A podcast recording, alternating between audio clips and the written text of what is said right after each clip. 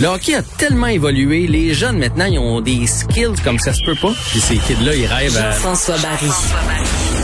Un animateur pas comme les autres. Jean-François Barry, bonjour. Salut Pierre. Alors les choses, bon matin toi aussi, les choses se précisent. Les Bruins ont été éliminés.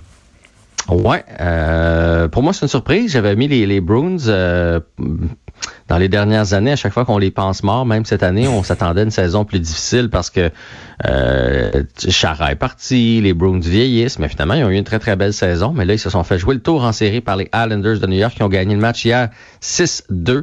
Euh, la série 4-2. Ce qui a fait défaut chez les Bruins, premièrement, c'est le manque de profondeur. Oui, ils ont un trio extraordinaire avec Marchand, Pasternak et euh, Bergeron, qui ont manqué d'ailleurs eux autres d'opportunistes.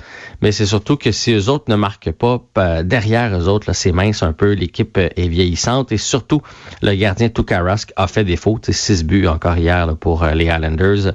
on parle peut-être d'une blessure pour Rask, mais bon, c'est le, gardien d'expérience depuis plusieurs années. On n'a peut-être pas osé mettre la recrue. Et du côté des Islanders, ben, c'est une belle équipe avec, euh, avec entre autres Anthony Beauvillier, un Québécois, Jean-Gabriel Pajot, euh, bien dirigé avec Barry Trotz qui partout où il passe euh, réussit à amener son équipe à la victoire. Hmm. Et ben, c'est une équipe unie, une équipe qui a fait des belles, de belles acquisitions à la date limite des transactions, entre autres Palmieri qui a encore marqué hier qui veut donc dire qu'on aura une demi-finale de l'autre côté entre les Islanders de New York et le Lightning de Tampa Bay.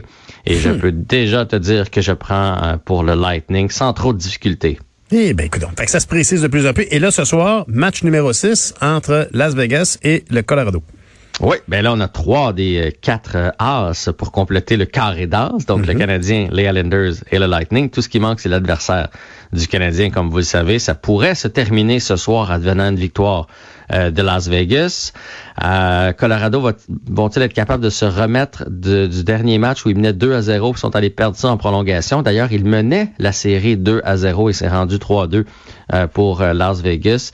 mais en même temps, le, je te l'ai dit souvent depuis le début des séries, le, quatrième match là, qui, qui permet d'éliminer l'adversaire, c'est toujours le plus difficile à, aller chercher. Fait qu'on va regarder ça. moi, honnêtement, je souhaite que ça se termine ce soir en 6, ce qui veut dire que la série commencerait dimanche ou lundi, ce serait parfait.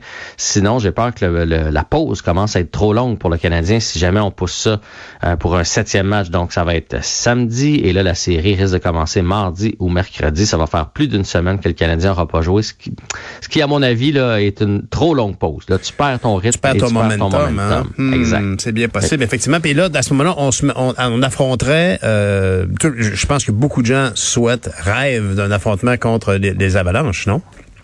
Oui, oui, ça, si ça se pousse en 7, ça pourrait être euh, l'Avalanche Colorado. Puis moi, j'ai regardé un petit bout de la partie. Euh, j'ai analysé les deux équipes. Je pense que si le Canadien va avoir euh, sa meilleure chance, ce serait contre l'Avalanche Colorado. oui, ils ont une très, très bonne équipe, mais on, on, va être capable de faire on va essayer en tout cas de faire ce qu'on a fait contre les Maple Leafs de Toronto, c'est-à-dire c'est une équipe très offensive avec de gros, de, très très bons joueurs. Et donc tu mets Philippe Dano contre eux autres qui se qui se consacrent à une défensive. Euh, Carey Price fait les gros arrêts et après ça le reste de l'équipe c'est jouable. Alors que les euh, Golden Knights c'est complètement autre chose. C'est une équipe qui est bâtie sur quatre trios. Euh, c'est une équipe très physique, très grosse. Euh, donc on, ne pourra pas faire le même style de jeu. Il va falloir échanger coup pour coup j'ai davantage peur pour le Canadien si on affronte les Golden Knights. Ouais, le mot d'un expert. Il n'y a pas besoin d'être un expert pour dire que ça sent la coupe. Il y a des gens, en tout cas, il y a un dossier dans le journal aujourd'hui. On sent la fièvre des séries à Montréal. Hein? Oui, les plus grands partisans. D'ailleurs, on voit des fagnons partout. La classe politique aussi qui, euh, qui essaie de s'afficher le plus possible aux couleurs du, du Canadien. Mais oui, un gros dossier, vous irez voir ça dans le journal de Montréal. des gens qui se sont fait tatouer, des gens qui ont euh, qui sont allés avec euh, bon des, des, salons complets aux couleurs du Canadien. Il y a même un gars qui fait ses grilled cheese avec le logo du Canadien dessus.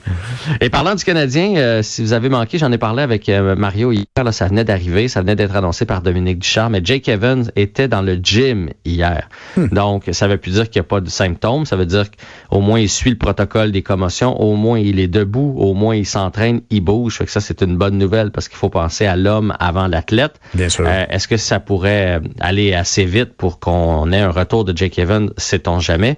Et de l'autre côté, si vous avez manqué ça aussi, Mike Shifley a, a fait son point de presse hier. C'était le, on vidait nos casiers du côté des Jets de Winnipeg, donc tout le monde passait au micro. Hmm. Et il a été horrible, si tu veux, mon ah, avis. oui, mais là, il faut se rappeler, le Shifley, c'est celui qui a fait cette, euh, cette, cette, cette attaque. C'est même pas une mise en échec, là, ça, ça, qui a mis en péril, justement, la santé de Jake Evans. Donc, il se défend en point de presse de façon arrogante? Ouais, il a continué de se défendre. Il a continué. Je pense que la meilleure des choses, ça aurait été de faire, écoutez, j'entends que Jake Evans va mieux, euh, tant mieux, c'est la bonne nouvelle. Euh, la saison est terminée, l'incident est clos et je veux tourner la page, tu sais, quelque mhm. chose comme ça. Ben non, à la place, il a dit, euh, je pensais que ça allait être la, Philippe Dano qui allait m'empêcher de marquer, mais finalement, ça a été la santé des, la, sécurité des joueurs. voyons.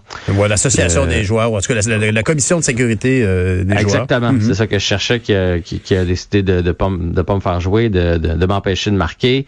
Et il a même il est même allé jusqu'à dire euh, qu'il s'excusait pas, qu'il ne voyait ah, pas d'autre façon pour lui d'empêcher euh, Evans de marquer. Il a dit, euh, je, sais ce que j'ai expliqué à la Ligue nationale de hockey. Visiblement, j'ai pas été entendu.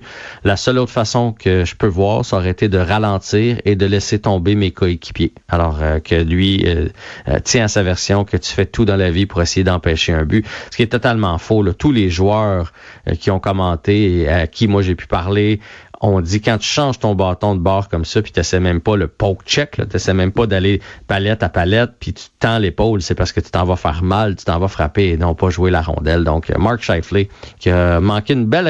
Une belle, euh, belle occasion de euh, faire de lui... Belle occasion de se ben taire. Oui, puis de, démontrer un peu, un peu de, bienveillance puis d'humanité. De toute évidence, parce qu'il est un peu comme un gros Dodge Charger 72 qui est juste en puissance d'accélération puis qui a pas de freinage, parce que clairement s'il a pas été, il a, il a, fait ce qu'il a pu, ben clairement, il est pas bien bon pour freiner comme il faut, de toute évidence. non, non, il a, il a pas essayé. Il a pas essayé, puis là, il veut pas l'admettre. Et il veut surtout pas, je pense, prendre le blâme de l'élimination des Jets de Winnipeg. Exact. Je pense que je pense qu'il y a de ça dans cette histoire-là. Tu as bien raison. un de nos grands athlètes euh, qu'on voit maintenant dans des publicités de jeux en ligne, Georges Saint-Pierre, a sa propre statue. Oui, une statue euh, qui est à Saint-Isidore, son petit village, statue de lui dans l'octogone. Euh, donc, on l'a vu poser hier à côté de son bronze, qui, dans le fond, va rester là pour euh, la postérité. Mais ce qui est important aussi, c'est qu'il a, a avoué pour la première fois qu'il aurait pu de combat. Sa carrière est maintenant ah. officielle. Il a dit peut-être un combat d'exhibition, tu sais, pour euh, plus un coup de promotion que, qu'autre chose, là, mais que c'est terminé. Parce que de temps en temps, on entendait cette nouvelle-là, oh, peut-être un combat pour Georges Saint-Pierre, un retour pour Georges Saint-Pierre, mais là, il a dit à l'âge qui est rendu, euh, c'est terminé, ma carrière est bel et bien terminée. Et je pense qu'en bout de ligne, parce que je sais qu'il est encore bon lorsqu'il il a pris sa retraite, mais tu sais, il est en pleine santé, il a toute sa tête on s'entend qu'il y a un compte de banque très, très bien garni. Ça a sûrement été difficile, mais tu sais, des fois, le combat de trop, justement, qui laisse des séquelles pour le restant de ses jours. Alors, euh, bravo à Georges Saint-Pierre et bravo à, cette, à, cette, à ce village d'avoir euh, d'honorer, des grands citoyens. Ben oui, tout à fait.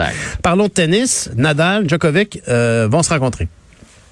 Ouais, en demi-finale de Roland Garros, c'est dommage parce que c'est pratiquement une finale. Euh, ces deux géants du tennis, donc ils vont s'affronter en demi-finale. C'est la 58e fois que ces deux-là vont s'affronter. Djokovic qui a les devants 29 à 28, donc vous voyez à quel point c'est serré. Par contre, sur terre battue, Nadal est vraiment difficile à battre. Euh, c'est une reprise de la finale de Roland Garros l'an passé où Nadal l'avait clenché en 3-7, dont un 7-6-0. Ça vous donne une idée.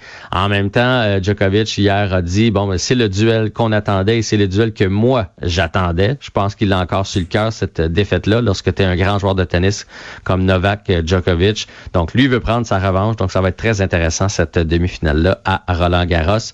Et moi, moi, je, te dis ça comme ça. Moi, le Djokovic, je suis pas capable. Je, puis, je sais pas pourquoi. Il m'a rien fait. Je le trouve arrogant. Et pourtant, c'est un grand joueur de tennis, là, mais, mais lui, là, je, chaque fois que je le vois, quelqu'un joue contre lui, j'espère toujours qu'il va perdre. J'aime pas ses célébrations, j'aime pas son attitude, j'aime pas sa coupe de cheveux, j'aime rien. C'était la page éditoriale de Jean-François Barry. Je sais pas si tu as des athlètes comme ça ou quelqu'un que tu fais. Voyons, pourquoi je l'haïs de même, lui? Je sais pas. À chaque fois que je le vois, je suis pas capable. Ben, écoute, ben, non, mais moi, il y avait, il y avait le pilote euh, Schumacher en Formule 1 aujourd'hui. On sait à quel point il est malade, c'est bien triste, mais il était détestable quand même. Puis je me souviens de ses rivalités avec Jacques Villeneuve, honnêtement. Il, y a, il y a mon, maintes fois, ça, comme on dit, sa figure me revenait pas. mais oui, mais je comprends. En même temps, lui, il nous avait fait quelque chose. il avait essayé de sortir Jacques Villeneuve, alors que Djokovic, c'est juste gratuit. Enfin. Ah, Jean-François, c'est pas un bon exemple. Toi qui es si constructif, t'es un bon père.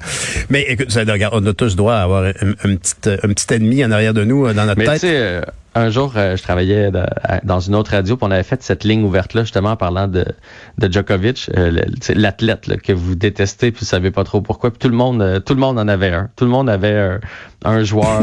puis, puis, des fois, c'est même pas dans le sport que t'aimes, c'est juste tu le vois dans un bulletin de nouvelles. non, lui, non, pas.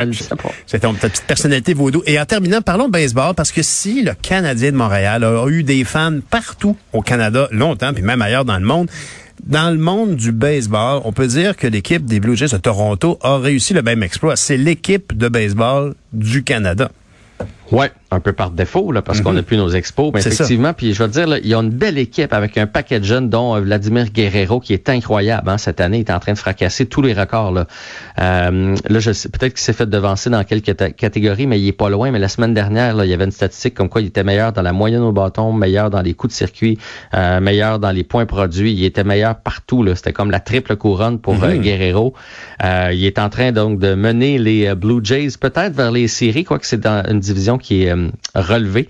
Euh, présentement, ils sont à trois matchs de la tête, trois matchs des Rays de Tampa Bay, mais victoire hier en fin de match contre les White Sox 6-2, justement grâce à une poussée de l'attaque des Blue Jays. Ben écoute, c'est comme on disait dans le temps, la formule le voulait, c'est ça qui se passe dans le monde des sports. Merci Jean-François Barry. Salut, à demain. Bye.